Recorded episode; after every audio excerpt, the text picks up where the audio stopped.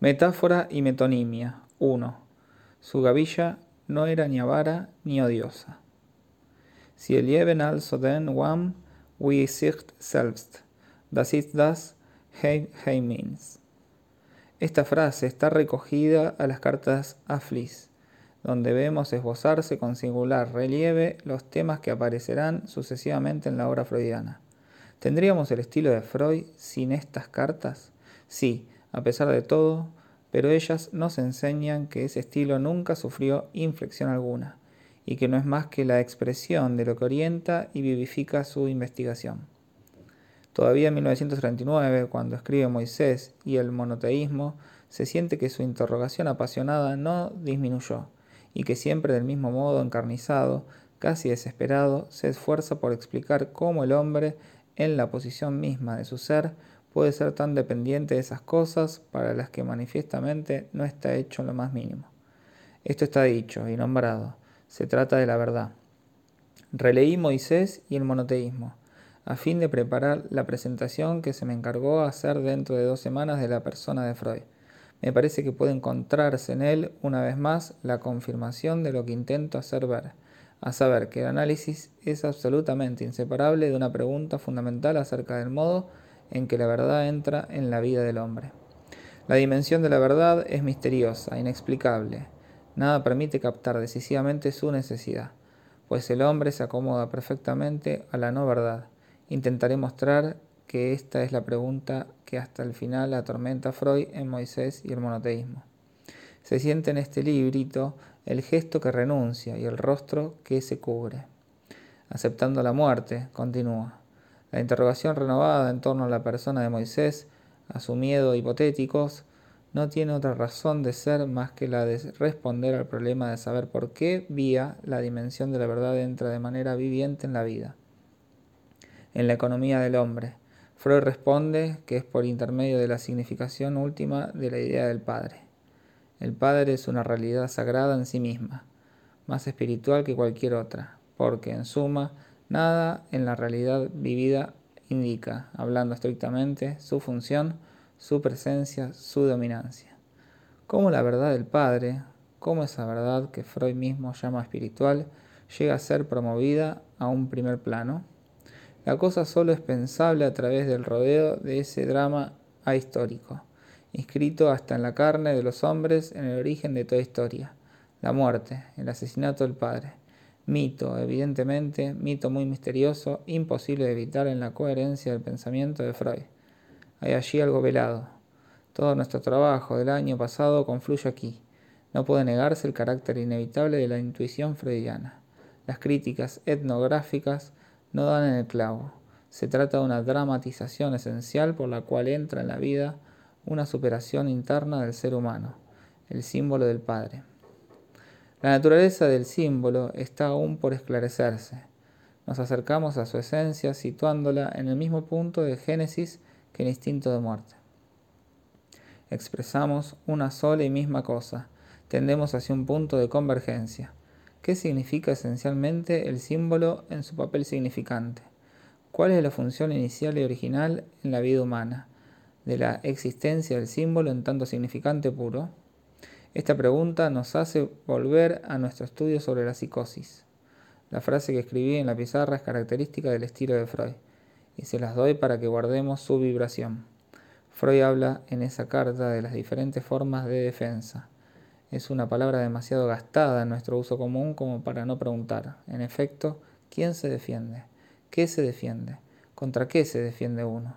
La defensa en psicoanálisis se dirige contra un espejismo una nada, un vacío, y no contra todo lo que existe y pesa en la vida.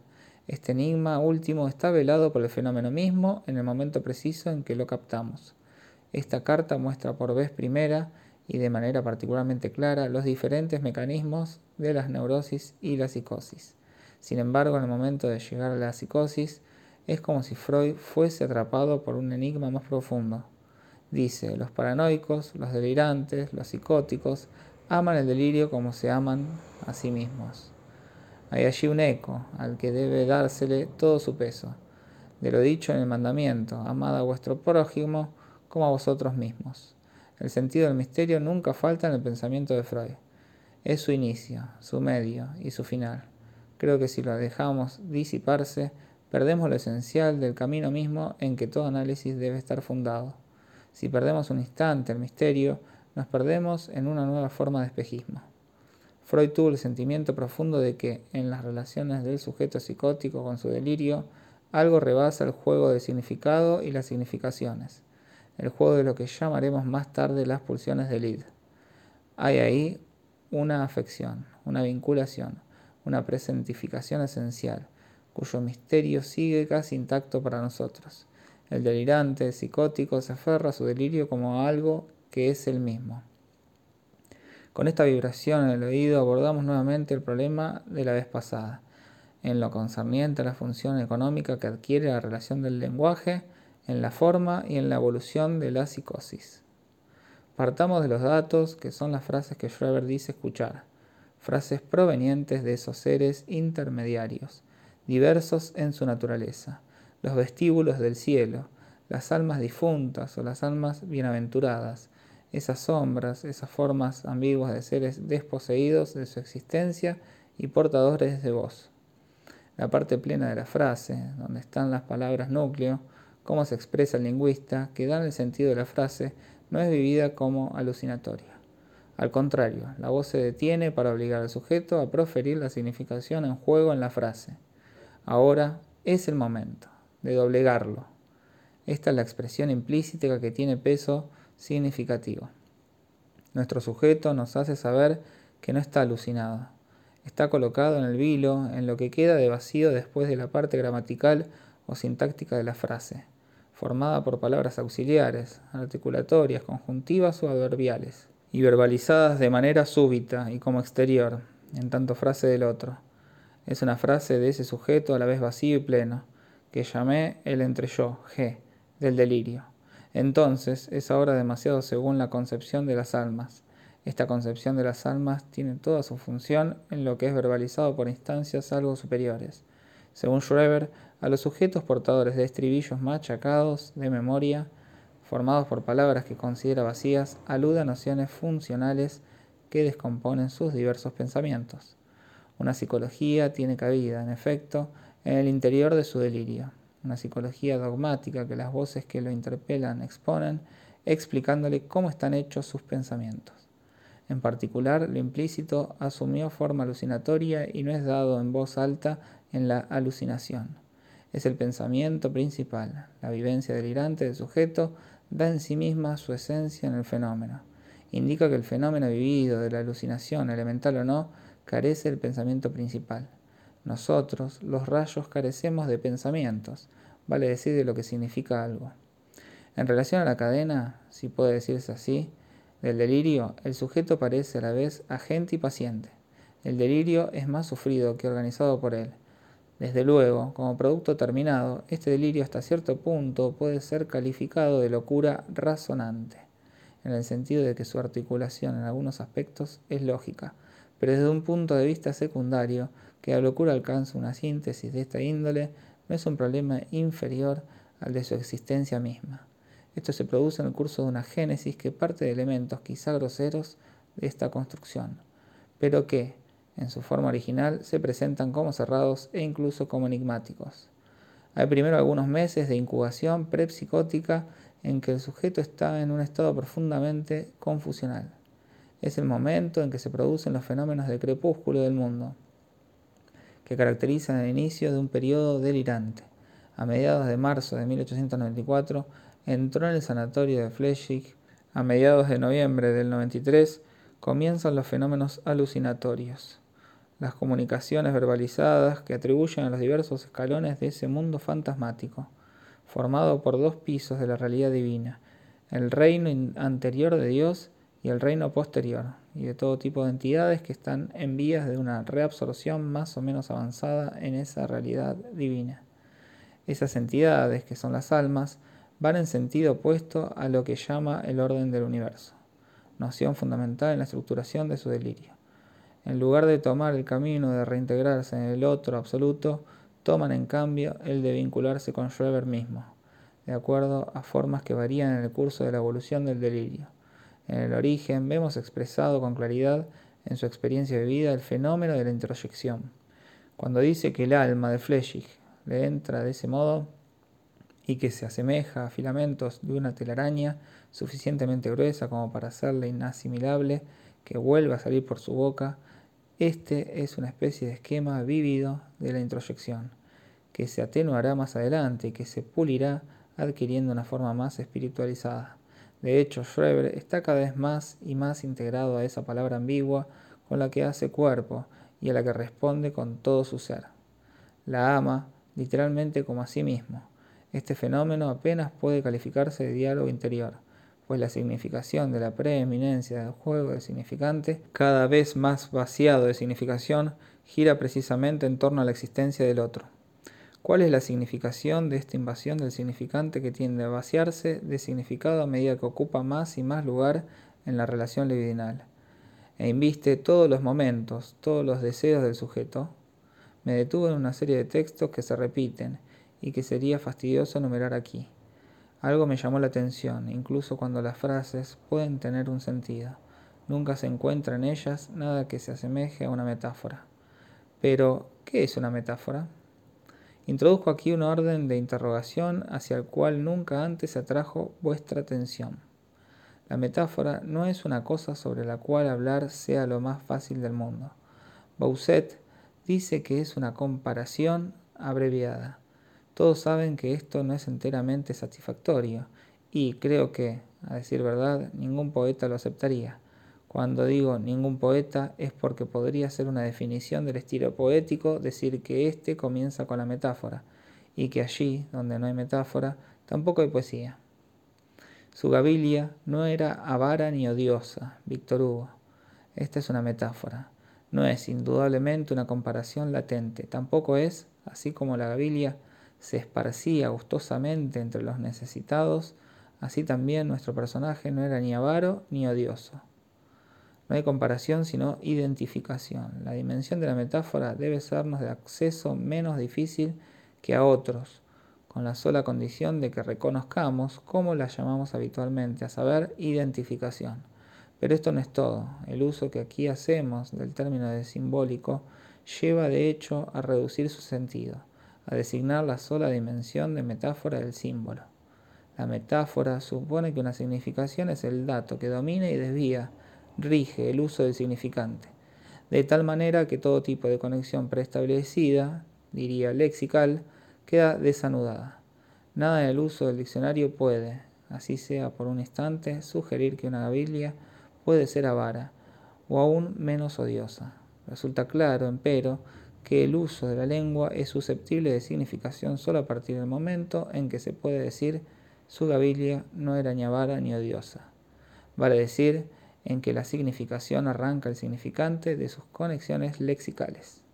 Esta es la ambigüedad del significante y el significado sin la estructura significante, es decir, sin la articulación predicativa, sin la distancia mantenida entre el sujeto y sus atributos, no podría calificarse a la gabilia de avara y odiosa, porque hay una sintaxis, un orden primordial de significante, el sujeto es mantenido separado, diferente de sus cualidades. Está totalmente excluido que un animal haga una metáfora, aunque no tengamos razón alguna para pensar que no tenga él también la intuición de lo generoso y de lo que puede acordarle fácilmente y en abundancia todo lo que desea. Pero en la medida en que no tiene la articulación, lo discursivo, que no es simplemente la significación, con lo que conlleva de atracción o repulsión, sino alineamiento del significante, la metáfora es impensable en la psicología animal de la atracción, del apetito y del deseo. Esta fase del simbolismo que se expresa en la metáfora supone la similitud, la cual se manifiesta únicamente por la posición.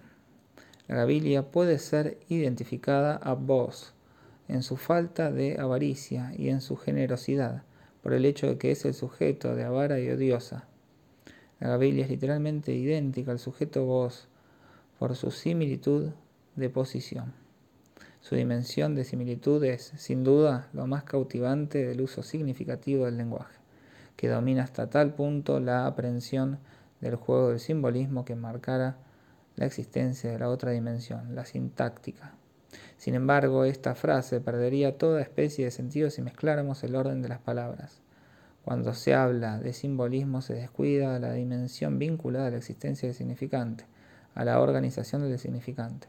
A partir de aquí, no puede dejar de ocurrírsenos, y se le ocurrió a un lingüista amigo mío, estoy hablando de Roman Jacobson, que la distribución de determinados trastornos denominados afasias debe reverse a la luz de la oposición entre, por una parte, las relaciones de similitud o de sustitución o de elección y también de selección o de competencia, en suma, de todo lo que es del orden del sinónimo y por otra, las relaciones de contigüidad, de alineación, de articulación significante, de coordinación sintáctica. Desde esta perspectiva, la oposición clásica entre afasias sensoriales y afasias motoras, criticada desde hace mucho tiempo, se ordena de manera sorprendente. Todos conocen la afasia de Wernicke. El afásico encadena una serie de frases de carácter gramatical extraordinariamente desarrollado. Dirá, sí, comprendo, Ayer, cuando estaba allá arriba, ya dijo y quería, le dije, no es eso, la fecha, no exactamente, no esa. El sujeto muestra así un completo dominio de todo lo que es articulación, organización, subordinación y estructuración de la frase, pero queda siempre al margen de lo que quiere decir.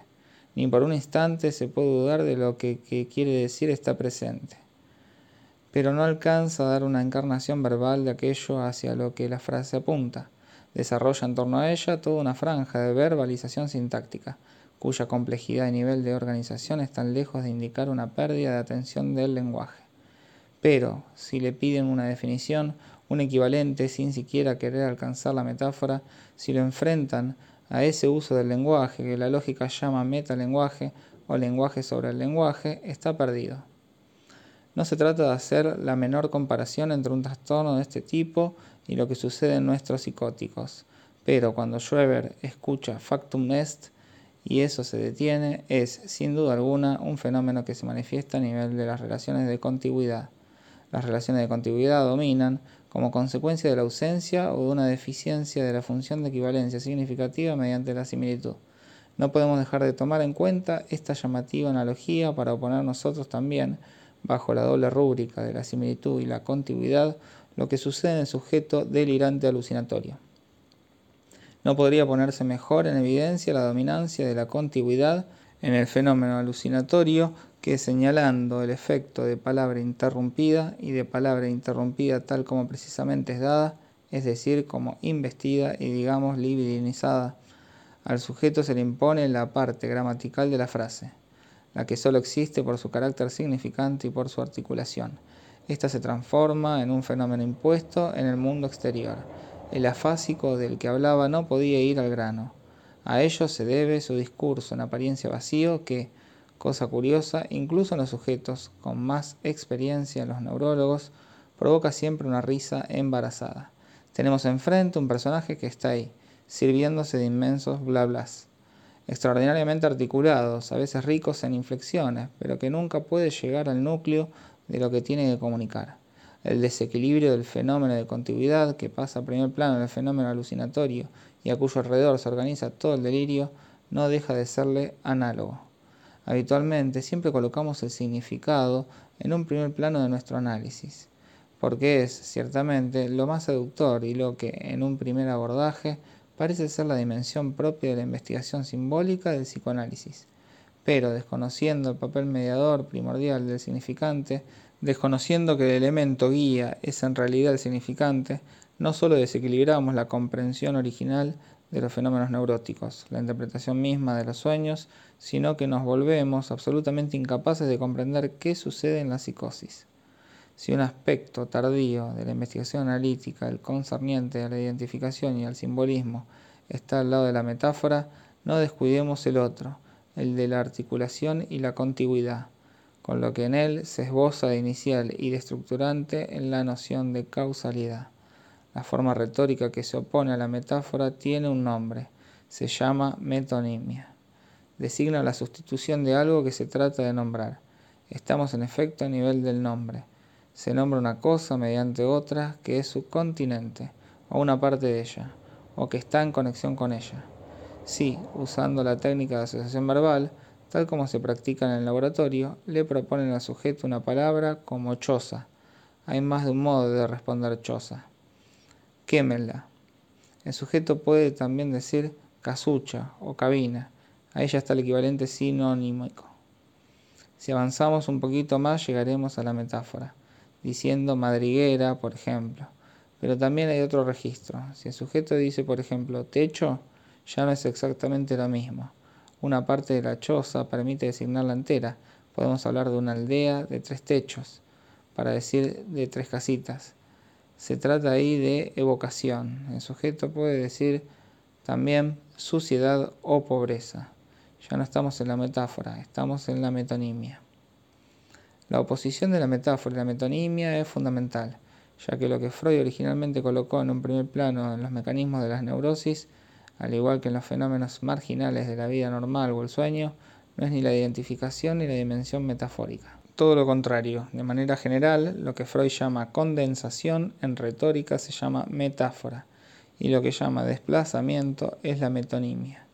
La estructuración, la existencia lexical del conjunto del aparato significante son determinantes para los fenómenos presentes en la neurosis, pues el significante es el instrumento con el que se expresa el significado desaparecido.